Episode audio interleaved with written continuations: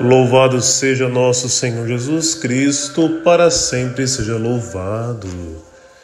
Bom dia, quinta-feira, dia 25 de novembro de 2021. O Evangelho é de São Lucas, capítulo 21, versículos de 20 a 28. Jesus disse: quando virdes Jerusalém cercada de exércitos, ficais sabendo que a sua destruição está próxima. Depois, mais, mais para frente, o Evangelho disse: Então eles verão o Filho do Homem vindo numa nuvem com grande poder e glória. Quando essas coisas começarem a acontecer, levantai-vos e ergui a cabeça, porque a vossa libertação está próxima. Irmãos, o Evangelho de hoje nos traz a profecia, o anúncio da tomada e destruição de Jerusalém. Essa profecia foi lançada pelo próprio Senhor. E de fato isto aconteceu no ano 70 depois de Cristo. Tito mandou destruir o templo e arruinou toda a cidade de Jerusalém, a cidade santa dos judeus e ele adotou uma política de perseguição aos judeus. Milhares de judeus foram vendidos como escravos e suas terras foram distribuídas aos romanos.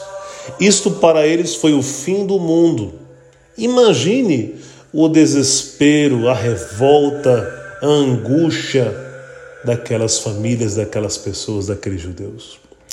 Suas expectativas e sua fé tinham sido abaladas não foi só a sociedade que foi destruída, mas a esperança, a vida daquele povo. Jesus prepara o povo, especialmente os seus discípulos, para os sofrimentos da vida. Nós passaremos por isso mesmo nesta vida. Enquanto estivermos neste mundo, nós enfrentaremos muitas crises, muitas batalhas, muitas provações, muitas pandemias e assim por diante. É a vida. Contudo, o Evangelho nos ensina que é preciso confiar nele. Nele quem? Jesus. Independentemente do que aconteça, é fundamental confiarmos em Cristo, pois Ele é a nossa salvação. Nesta terra passaremos por várias ruínas. É preciso levantar a cabeça, confiar em Cristo pois a nossa libertação definitiva virá com a ressurreição. Renovemos, meus irmãos, a nossa fé.